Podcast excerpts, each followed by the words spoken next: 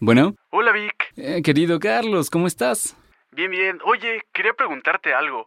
Fíjate que he estado leyendo sobre secuenciación de genomas, los genomas personales, la medicina genómica y ese tipo de temas. Ah, sí. Ah, ¿en, en, en dónde leíste eso, si no es indiscreción? ¿El consultorio de un médico? No, en una revista, en una peluquería. Estaba entre una telenotas y una adiós.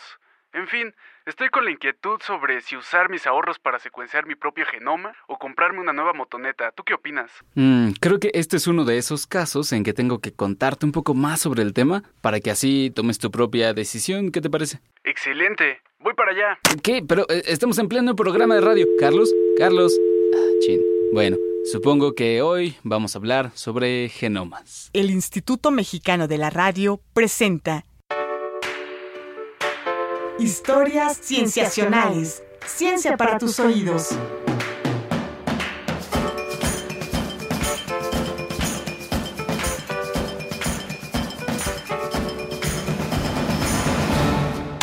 Perdón por el retraso, Vic. Ya llegué. No, no, no, no. Llegaste justo a tiempo, tardaste justo lo necesario, lo que duró la canción.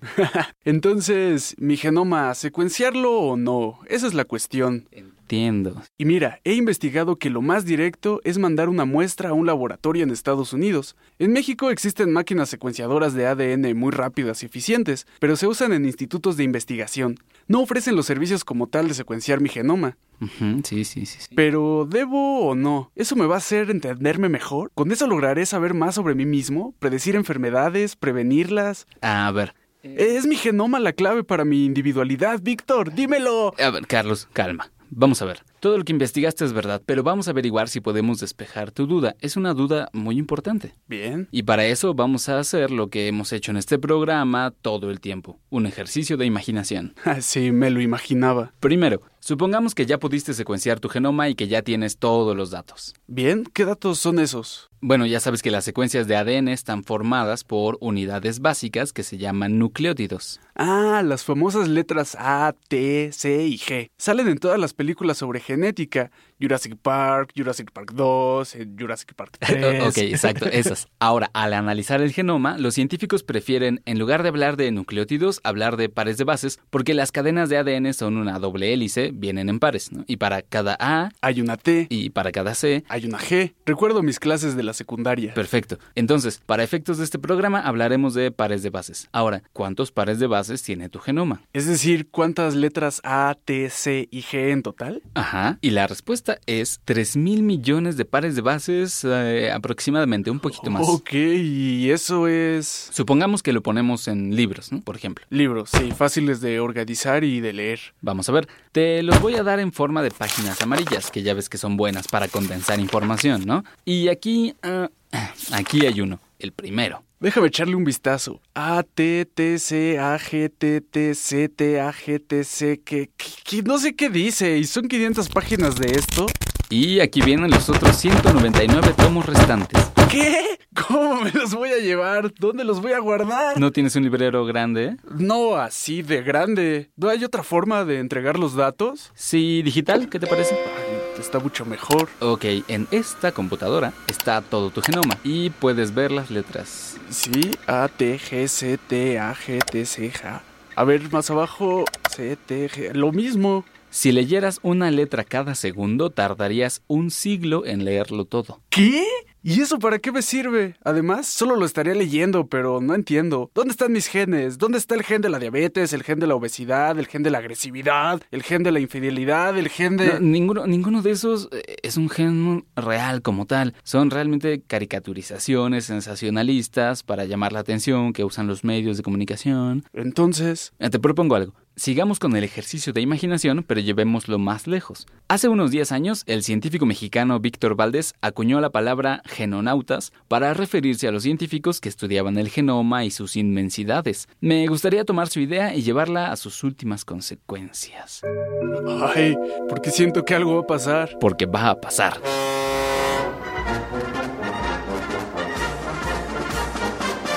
¡Víctor! ¡Víctor! ¡Víctor, ¿dónde estás? Acá, Carlos, acá. Nada hasta acá. Voy, voy. Súbete a este bote, eso. Ven. Ahí está. Listo, aquí estás. ¿Estás bien? Ay, ¿qué pasó? Estamos ahora en los mares del genoma y vamos a navegarlos. ¿Cómo? ¿Eso qué significa? Bien, recuerda los datos de tu genoma, que eran puras letras. Lo que hicimos fue poner esas letras una detrás de otra y darles apariencia de agua de mar. Si te asomas bien, eh, todo eso que se ve como agua siguen siendo las letras. A ver. Ah, es cierto, puras A, T, C, G. Pero hay algo raro. Todo está en una línea. Sí, aquí solo hay dos direcciones, adelante y atrás. ¿Va a ser como un videojuego entonces? Exacto, solo adelante y atrás, pero vamos a ver qué tanto podemos explorarlo. Bien, entonces adoptemos la personalidad adecuada. Ahoy, señor Víctor. ¿Qué rumbo tomaremos? Mm, Vamos a ver, señor Carlos. Esta vez no usaremos trajes ajustados. Eh, no, pero podemos ponernos unos trajes diferentes si quieres. Eh, ¿Qué tal estos trajes de genana, genomina? ¿Cómo era? Genonautas. Eso, traje unos trajes. ¿Qué te parece? ¿Y con esos colores? ¿Por qué no? Está bien, somos los únicos seres humanos aquí. Supongo que nadie nos va a ver y nos ahorraremos la humillación. Entonces, lo primero es poner el rumbo. ¿Adelante o atrás? Comencemos en un gen en particular. ¿Por qué no el...? ¿El de la inteligencia? No, no hay gen de la inteligencia. Los genes, entendidos en su forma más tradicional, son secuencias de ADN que las células pueden leer y traducir a proteínas. Podría haber una proteína de la inteligencia. Eh, Lo lamento, pero tampoco. Las proteínas son las moléculas más diversas y con más funciones de nuestro cuerpo. Tienen cientos de funciones, desde la obtención de energía hasta la formación de estructuras celulares y reconocimiento entre células. Son las unidades funcionales y estructurales de la vida y una sola neurona, por ejemplo, tiene miles de proteínas actuando coordinadamente. En el cerebro hay millones de neuronas, así que sería difícil pensar que una sola proteína fuera la responsable de la inteligencia. Entiendo. Sería como buscar en una sola palabra la respuesta al misterio de una novela policíaca. Exactamente, la inteligencia sería lo que surge de la interacción entre todas esas proteínas y células y genes. Bueno, pero precisamente ahora que estamos en esta barca, podemos darle más sentido a todo esto de los genes. Y para eso hay que avanzar. ¿Le vemos anclas? ¡Levando anclas! Rumbo hacia adelante, señor Carlos. Fijando rumbo hacia adelante. Señor Víctor, todo lo que veo son las letras azules de los pares de bases. Mar y mar y más mar hacia adelante y hacia atrás. Ya llevamos, ¿qué? Casi un día de navegación y no hemos encontrado ni un gen. ¿Nos estamos moviendo muy lento? Llevamos una velocidad de mil pares de bases por día, señor Carlos. Usted mismo la puso. Mmm, a este paso acabaremos en mucho más tiempo que un siglo, El mundo no se exploró en un día, señor Carlos. pero tampoco en tres millones de días. Bueno, vamos a ver. Para reconocer los genes necesitamos una guía. Algo que nos diga aquí termina el gen y aquí comienza. Eso es lo único que pido. Unas cartas de navegación. Por ejemplo, Bien pensado, señor Carlos. Veamos si hay alguna en la cubierta de mando de esta embarcación. es decir que pudimos habernos ahorrado estos dos días de navegación sin sentido. No, no era completamente sin sentido. Quería que viéramos la inmensidad del genoma. Mmm, Y parece que sí hay cartas de navegación. Sí. Bien. Para leer las secuencias y ver dónde empiezan los genes. A ver, ¿en qué cromosoma estamos? Sí. Parece que estamos cerca de un gen. excelente. Es el de la hemoglobina. Ahora que cargamos las cartas de navegación en la cubierta, el gen debería ser visible a simple vista. Ahí está. Gen a la vista. Siga con el rumbo, señor Carlos. No hay hacia dónde más ir. ¿Qué tan lejos está el gen de atrás? A ver, si volviéramos hacia atrás, parece que necesitaríamos avanzar 27.000 pares de bases, o sea, a este ritmo casi un mes de navegación. Bien, sigamos hacia ese de la hemoglobina. Sí, solo debo decirle una cosa, señor Carlos. Esta secuencia en la que vamos a fondear pronto no es por completo el gen de la hemoglobina como tal. ¿Me está ocultando información, señor Víctor? ¿Hay acaso un tesoro oculto por aquí? No, para nada. Resulta que solamente la secuencia de una de las proteínas, que es una de las unidades que conforman la hemoglobina, según esta carta de navegación, las secuencias de las otras unidades deberían estar por aquí. En, en, digamos, Sigamos el rumbo entonces. Muy bien. Y así, nuestros héroes pasan al lado del gen de la hemoglobina, la cual les lleva un día y medio a su velocidad, y luego siguen metiéndose en alta mar. Después, deciden seguir hacia más secuencias de la hemoglobina.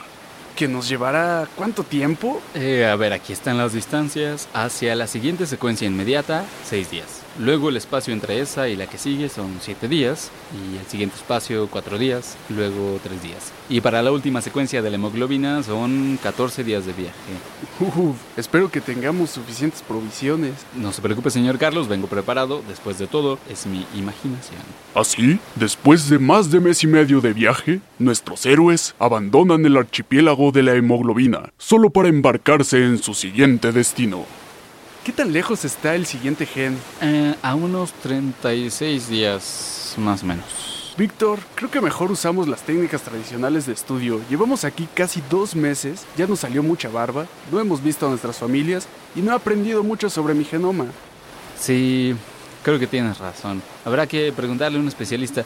Mientras tanto, ¿te gustaría navegar y quedarte en una isla paradisiaca? Ah, sí, ¿por qué no? Muy bien, pues em, ojalá la encuentres. ¡Hey, Víctor! ¡Víctor, no me dejes! Ah, un chistorete, no pasa nada. Solo era producto de mi imaginación. Mm, ¿Verdad, Carlos? ¿Carlos? ¿O no? ¿Dónde está? ¿Carlos? ¿Carlos? ¿Se quedó en el genoma? Hola, Vic. Ah, qué bueno, aquí estás. Sí, en lo que imaginabas fui por un frappé. Ah, qué raro. Últimamente todos van por frappé. Uy, están muy buenos. En fin, qué bueno que te tengo acá. Te invito a escuchar la entrevista que tenemos preparada con el doctor Víctor Valdés. Seguro eso te puede ayudar a decidirte en tu dilema, ¿no? De secuenciar tu genoma, ¿no? Tal Ah, vez. Me parece muy bien. Gracias. Perfecto. Entonces, regresamos después del corte para una entrevista. Vamos a un corte y regresamos. Tú escuchas historias cienciacionales. Ciencia para tus oídos. Ciencia para tus oídos.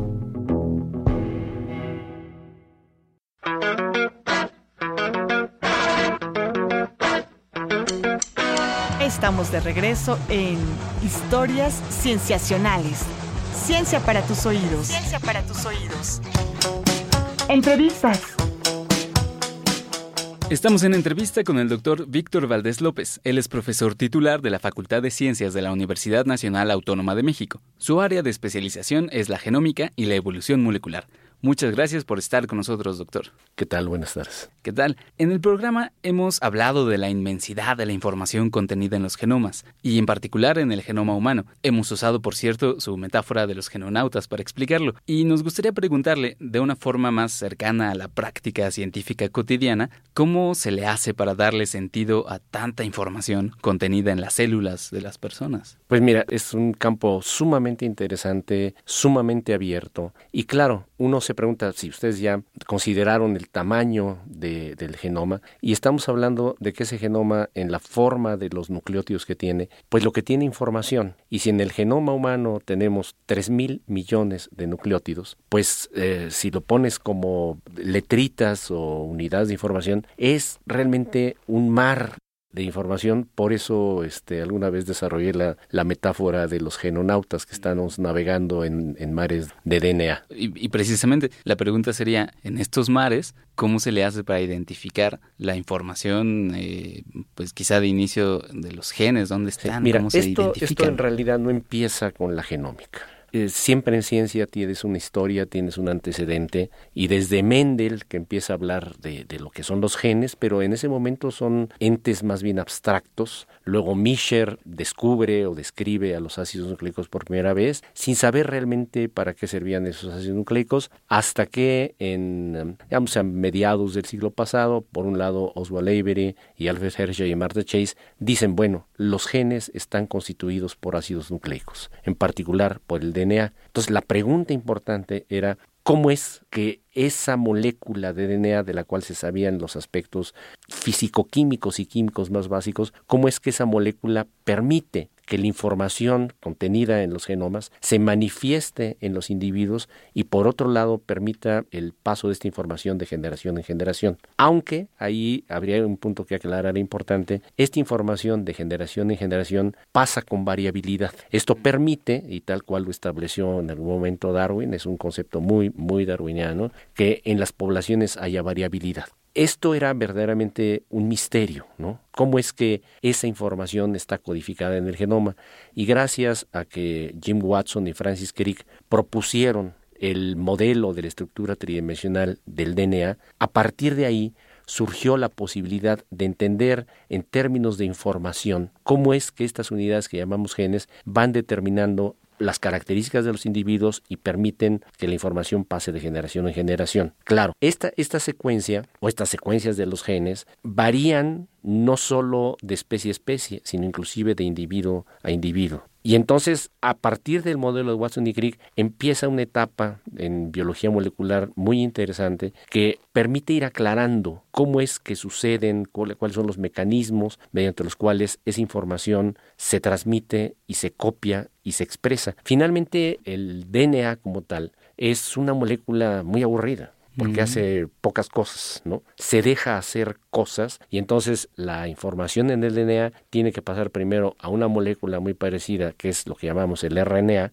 y ese RNA es traducido en unos organelos de la célula que se llaman ribosomas y que llevan a cabo la síntesis de proteínas y finalmente las proteínas son las que e, efectúan todas las funciones celulares, tanto en una bacteria como en una levadura, como en un elefante o en un humano, las diferentes proteínas determinan lo, que somos. Una muy, muy obvia, muy conocida, sería la hemoglobina en nosotros. La hemoglobina tiene la función de captar y ceder el oxígeno de manera reversible y es una proteína formada por aminoácidos, pero la secuencia de, los aminoácidos y la estructura de la proteína es diferente, digamos, a otra proteína que podríamos llamar citocromo C o a una deshidrogenasa, que tienen funciones absolutamente diferentes. Este es uno de los secretos de cómo es que se pasa la información del gen a la proteína, lo que llamaríamos del genotipo, que es la secuencia de nucleótidos, al fenotipo, que es lo que estamos haciendo. Y bueno, esto se esclareció, yo diría, en algunas décadas, en la segunda mitad del siglo pasado,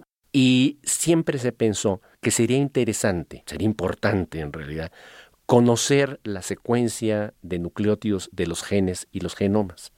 Pero pasó una buena cantidad de tiempo en la que la tecnología no había avanzado lo suficiente como para poder resolver ese problema, hasta que a finales de los 70, principios de los 80, el grupo encabezado por Frederick Sanger desarrolló técnicas y métodos de secuenciación confiables, porque sí se secuenciaban cosas, sí, confiables que nos permitieron empezar a secuenciar por lo pronto genes. Y entonces yo diría que la biología molecular pasó a la etapa del gen, a la etapa donde podíamos, este, con algunas herramientas tecnológicas, obtener la secuencia de los genes. Y lo que sucedió, como ya había sido visto antes, es que la secuencia de los genes tiene variabilidad, tiene variantes. Y entonces primero hay que tener la secuencia de nucleótidos del gen, luego hacer la traducción a proteínas y entonces tratar de ver si esa proteína corresponde a una hemoglobina, a un citocromo o a una deshidrogenasa. ¿ok? Al principio era muy humilde, por decirlo así, la cantidad de nucleótidos que se podían secuenciar en algún proyecto en el que yo estuve alguna vez. Hombre, secuenciar dos mil pares de bases era un triunfo. ¿No? Pero claro, una vez que tenías esa información, entonces podías hacer inferencias y sacar conclusiones acerca de cómo funcionaba y cómo se manejaba ese gen. Pero luego vienen nuevos este, avances que llevan a, la posibilidad de secuenciar ya no 2.000, sino 10.000, 15.000, 50.000, 100.000, medio millón de nucleótidos y entramos en el momento en el que la biología molecular llega a la época de la genómica. Y finalmente, aunque hay muchas definiciones de lo que es la genómica, la genómica como tal empieza con el tener la secuencia completa del genoma de un organismo, sea un virus, sea una bacteria, sea un gusano, una mosca, una planta o un humano. Que era precisamente el objetivo del proyecto del genoma humano, que además se manejó con la promesa de que secuenciar el genoma completo de, la especie humana nos podría dar mucha, mucha información sobre nosotros mismos, cosa que todavía está trabajándose. Una pregunta sería, ¿realmente qué tanto nos dice la secuencia de nuestro genoma? Mira, a veces yo digo que la genómica está redescubriendo el agua tibia porque en realidad hay otras áreas eh, de investigación en biología, como sería la anatomía animal comparada, este, la histología, la biología celular, la bioquímica, que hablan de una unidad este, estructural funcional en los sistemas biológicos. Pero la genómica lo que te da, te dice, es el panorama completo del repertorio genético de un organismo. Y efectivamente, los primeros proyectos de secuenciación del genoma humano prometían mucho, entre otras cosas, lograr, y fíjate lo que voy a decir, curar enfermedades genéticas incurables.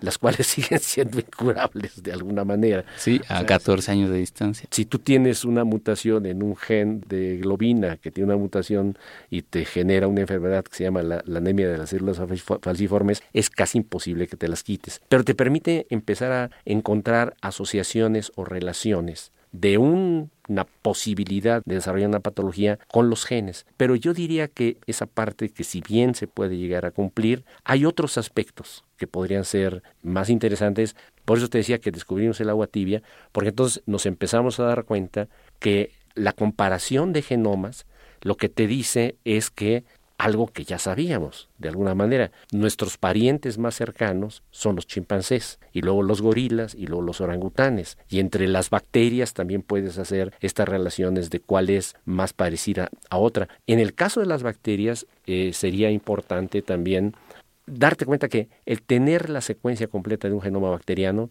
en el caso de que la bacteria pudiera ser patógena, enfatizo que la mayor parte de las bacterias no son patógenas, pero podrías tratar de entender cuáles son los genes que tienen que ver con eso que llamamos la patogenicidad bacteriana y poder diseñar estrategias para minimizar o atenuar el efecto de esa, de esa patogenicidad. Pero en el camino, y yo diría que esto es algo importante, nos encontramos que no es nada más la secuencia, sino que hay muchas partes del genoma que parecen no tener alguna relevancia funcional porque no se traducen en el genoma humano y en el genoma del eucarionte en general. Los genes, alguien decía, que son islas informacionales en un mar de DNA sin sentido, porque están muy alejados unos de los otros.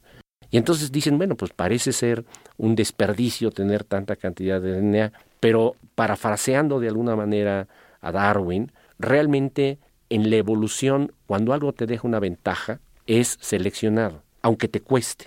Entonces, esos, esas regiones, esos segmentos de DNA que están entre los genes, si están, tienen que tener alguna ventaja que le da al, al organismo tener esas secuencias. Y entonces, precisamente, estamos empezando a encontrar que en esas regiones del DNA hay señales, que esto es muy importante, que permiten controlar y regular la expresión de los genes, porque si tú tienes 22.000 genes en el genoma humano, no todos los genes se van a expresar a lo loco, ¿no? Tiene que haber un orden, creo que ah, se ha usado esa metáfora mucho, es como una orquesta, ¿no? Entonces, tú no puedes tener a los tambores tocando a todo lo que da a mitad de una sinfonía. Tienes que tener un control de en qué momento ese tambor va a entrar dentro de una eh, sinfonía y en qué momento entran los violines. Entonces, esas regiones que aparentemente no tienen una capacidad codificante, son muy importantes en la organización del genoma y en la regulación del genoma. Que es, o sea, estas señales son precisamente algo de lo que se anunció con bombo y platillo que se descubrió en, un proyecto de hace un par de años, ¿no? El famoso proyecto ENCODE, que es eh, las siglas para enciclopedia de eh, los elementos de DNA en inglés.